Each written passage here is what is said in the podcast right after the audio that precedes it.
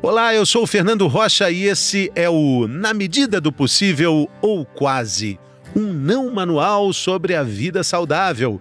Não manual porque a gente, felizmente, não tem manual.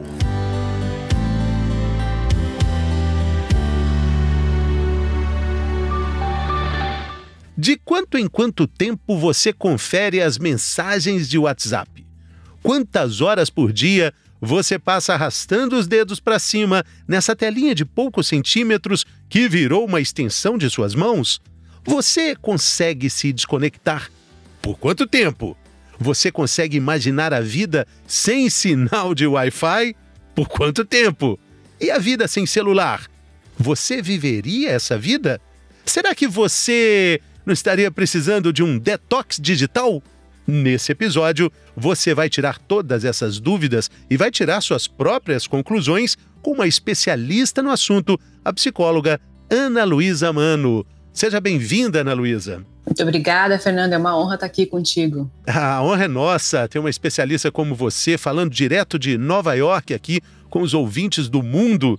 Ana, existe uma medida para a gente definir essa dependência digital? Olha, eu te diria que assim, existe uma diferença entre a pessoa que é um usuário excessivo da pessoa que fica dependente da tecnologia. Considerando a pandemia, por exemplo, a gente pode até pensar que muita gente que não fazia muito uso da tecnologia até então passou a necessitar dela para poder continuar trabalhando, certo? Estar tá em contato com os familiares, com os amigos, outras atividades. Mas isso não significa que as pessoas se tornaram dependentes, não é? Então, pensando nisso, né, eu estou pensando o seguinte: a diferença da dependência é quando o uso passa a prejudicar sua rotina, suas atividades, dia a dia, por exemplo, necessidades básicas. Deixei de comer, deixei de dormir, deixei de ir ao banheiro, tomar banho para ficar usando o telefone prejudica a sua rotina. O que você falou no início é interessante, porque é, seria uma outra medida, não pela, pel, pelo tempo, mas talvez pela intensidade que a gente deveria olhar uh, o volume de uso digital? Justamente. Eu sempre brinco que é o como, quando e onde, e não o quanto. Como, quando e onde, e não quanto. Mesmo porque alguns, alguns aparelhos de celular eles têm um dispositivo para marcar quantas horas de uso, né? Uhum. Agora, você acredita, dentro da sua experiência clínica, que o celular realmente foi pensado e criado para viciar o usuário?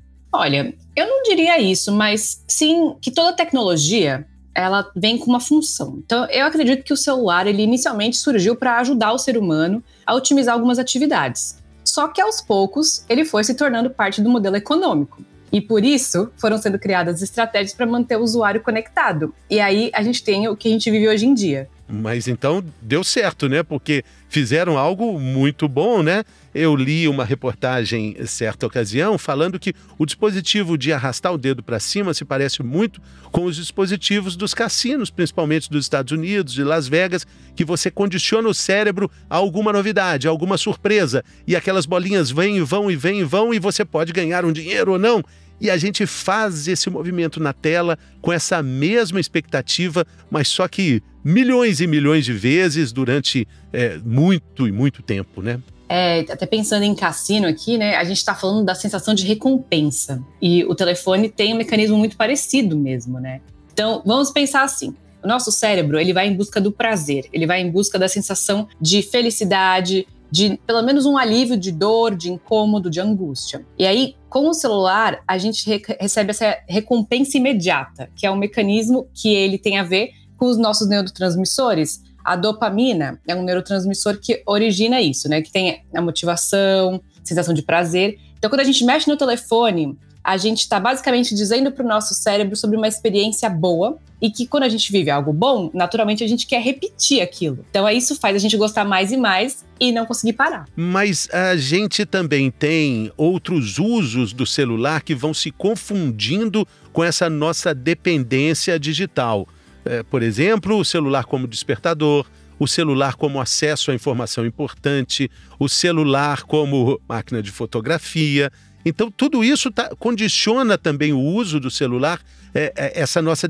Tudo isso vai costurando, estou é, fazendo o sinal entre aspas aqui, essa dependência, né? É, de certa forma, o celular ele facilita com que quem tem uma predisposição a ficar dependente fique. Então, por exemplo, é, o usuário ele só vai ficar condicionado ou dependente de acordo com a maneira que ele escolhe usar o dispositivo. Então, na verdade, a culpa não é do aparelho, a culpa é do usuário. Então, para muitas pessoas, esses recursos são bastante úteis, eles são importantes para o dia a dia, são super práticos, realmente eles facilitam a nossa vida.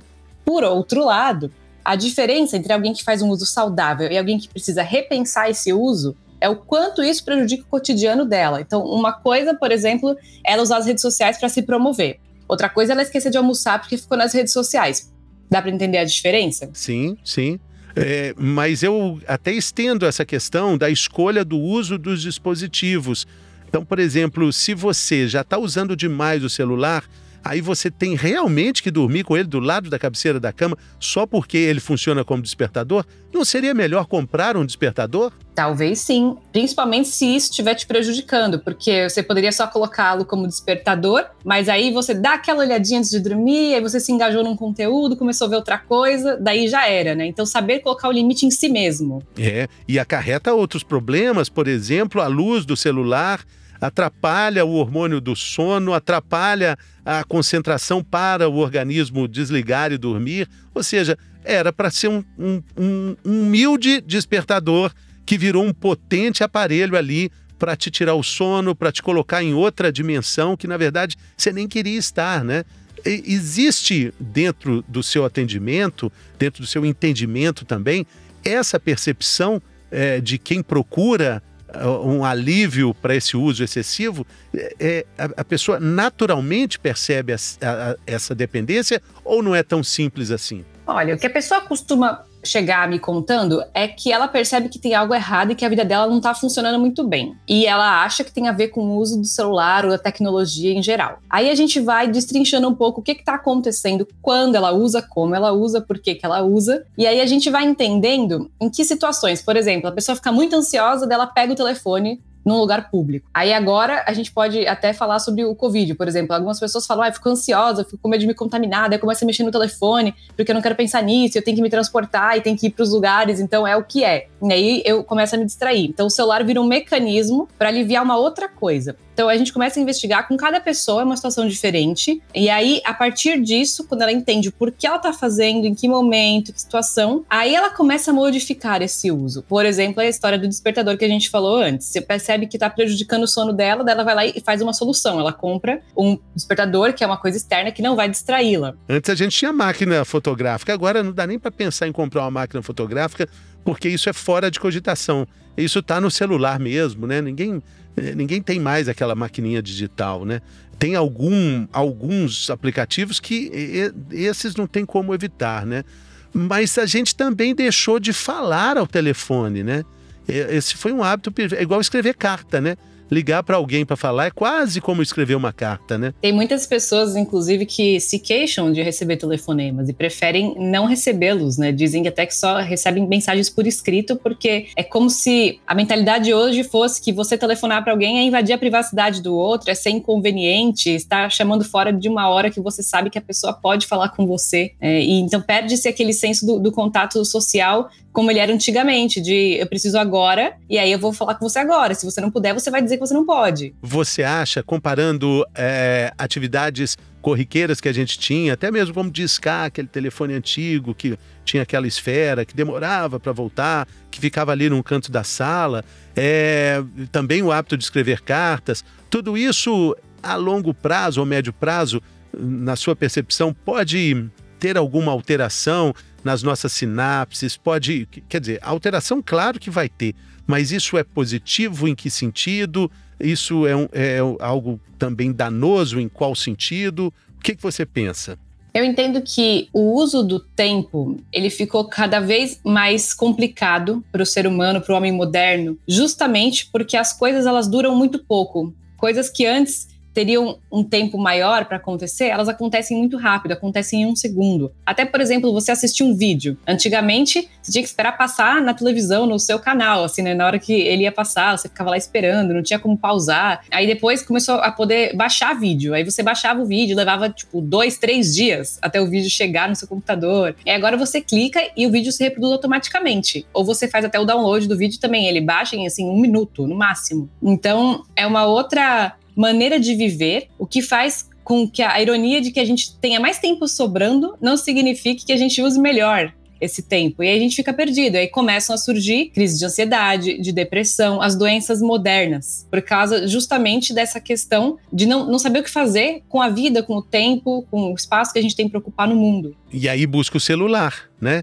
Eu, eu acho muito nítida a percepção de que quando você está ali buscando algo para fazer, você pega o celular e entra nas redes sociais, é, é, tem um preenchimento instantâneo, mas esse vazio também ele é perceptível. Tem uma hora que você fala, meu Deus, eu estou aqui há horas arrastando o dedo para cima, não aconteceu nada, mas você não consegue se livrar disso. Você tá ali, parece uma roda que vai te, te girando ali de, de forma randômica e você não consegue sair disso. O esquema é feito para acontecer isso mesmo? Ou essa percepção já é algo importante para a gente pensar em sinais de, de, de, de saída de, de, dessa, desse frenesi digital? com certeza hoje em dia acaba sendo feito para acontecer dessa forma mesmo, de você ficar passando o dedo e lendo coisas, e cada vez que você lê, você quer ler mais ou quer assistir mais. Quando você vê, você já está lá faz horas, numa navegação que não faz muito sentido, você não sabe nem por onde começou e como você foi parar ali. Ele é feito, o sistema é feito para você ficar atraído por aquilo que está acontecendo, para despertar o seu interesse, então eles buscam coisas das quais você já está interessado, já está ligado de alguma forma para poder manter você ali. Que essa é a maneira que foi monetizado também para conseguir ter algum lucro, alguma parte econômica em relação a isso. Mas não necessariamente todas as pessoas vão viver essa experiência dessa forma. Como eu falei antes, tem a ver com o mecanismo é, cerebral de recompensa. E aí você recebe essa recompensa emocional de estar ali, porque alguma vez já foi bom estar ali, pode ser que aquele dia nem seja, mas um outro dia foi super legal, você descobriu uma notícia boa, ou você leu uma coisa que te interessou, ou até ficou sabendo de uma fofoca, e aí por isso você quer continuar vendo, porque vai que aparece. E aí tem até as novas síndromes que são classificadas aí popularmente na internet como o medo de estar perdendo algo, que é o FOMO. Aí você fica com medo de que se você se desconectar, você vai perder alguma coisa, alguma novidade, todo mundo vai saber menos você e não querer ficar por fora, porque a sociedade ela está acontecendo online também e a gente precisa rever a maneira que a gente interage para que seja saudável. Essa é ótima, né? O medo de estar perdendo algo como se você fizesse diferença, como se nós fizéssemos é, alguma diferença, né? Tem aquela música da Marina, linda, né? Marina Lima, que é a música linda. As coisas não precisam de você, né? E a gente acha que nesse mundo contextualizado a gente precisa saber do que está acontecendo, porque as coisas não param de acontecer, mas nunca pararam de acontecer, né? No início da nossa conversa, Ana, você disse: olha, é, um sinal de alerta é quando você deixa de fazer coisas do seu dia a dia para ficar conectado, para ficar conectada. Mas quais seriam as dicas é, para que alguém que já se percebeu assim, eu acho que todo mundo em algum momento, em alguma hora da vida, esteve assim hiperconectado. Quais são essas dicas que você acha importantes para esse famoso detox digital que dá título ao nosso episódio? Eu recomendo ficar sempre atento, como eu falei no início, sobre o como, quando e onde você usa a tecnologia. Se você percebe que está fazendo um uso que te prejudica de alguma forma no seu dia a dia, é hora de buscar ajuda. Por exemplo, seus parentes, seus familiares, seus amigos estão te dizendo que você não sai do telefone, que você não para de olhar para a tela, que você não olha no olho das pessoas, não conversa mais com elas, sem ser por escrito ou por mensagem de áudio ou por vídeo chamada. Quando as pessoas acham que você não está conseguindo manter contato com elas fora da tela, escute o que elas estão falando e reflita se você concorda, se você discorda. Também relembre sobre as suas atividades do dia a dia. Você tem conseguido fazer as coisas do seu dia a dia com prazer, com vontade,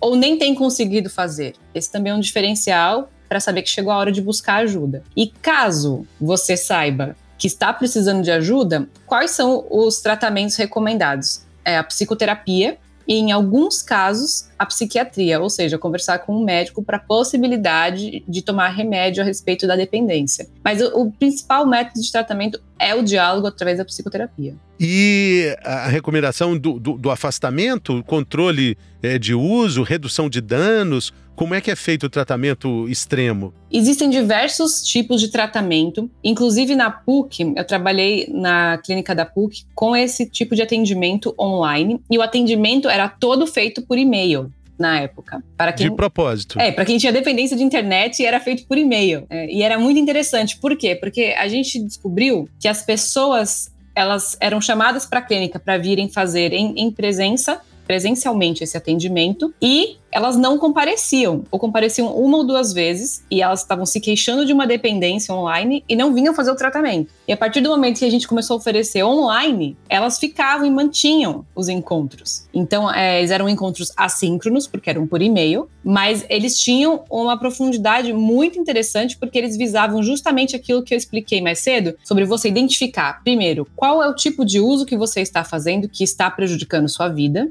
Segundo, o que mais tem à sua volta? Quais são as coisas da sua vida? Com quem você vive? Como funciona a sua rotina? Quais são seus sonhos, seus planos, seus desejos? E por que você não está conseguindo chegar até eles? E aí, num terceiro momento, então, ok, vamos iniciar um processo de psicoterapia. Daí a gente indicava para essa pessoa ir fazer externamente a clínica, é, esse processo. E aí ela já estava mais sensibilizada para entender o que estava acontecendo e como ela estava sendo prejudicada. E aí sim ela se engajava no processo. Antes disso, ela não se engajava. Agora, em tempos de pandemia, claro que o atendimento também é online, muitas vezes pelo próprio celular, mas a recomendação é de é, um abandono gradual do uso de é, conferir mensagens no WhatsApp, redes sociais, diminuir a quantidade? É pela quantidade ou pela intensidade, pela atenção que se dá a tudo isso? É mais pela, eu diria que pela intensidade mesmo do uso, não, não a quantidade, mas o quanto aquilo te move. Então, se você percebe que você está preso naquilo, você não consegue sair,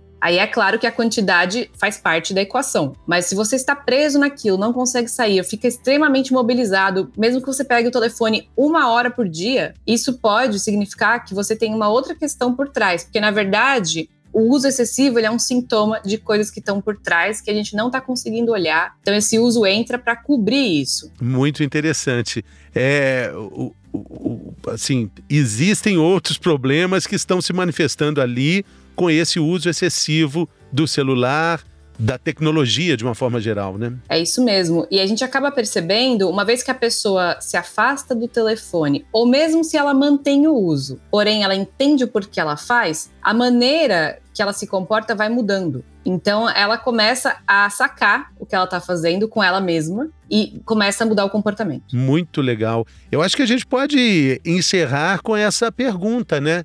É, o que existe atrás dessa busca de dedos subindo ininterruptamente é, do que se procura quando a gente pega um celular, quando acessa um Wi-Fi ou quando imagina que não tem o sinal de Wi-Fi, isso é desesperador. Eu acho que a gente pode ficar com a pergunta, né? Onde é que está o problema, né? E eu diria que não está no telefone. Olha só, com essa a gente encerra o episódio de hoje, deixando esse ponto de interrogação. O problema não é o celular. A gente começou falando de detox digital para depois chegar à conclusão de que o problema talvez ou certamente não é a tecnologia, nem o celular, nem o WhatsApp. Não é por aí, né, né Ana? É o usuário. É o usuário.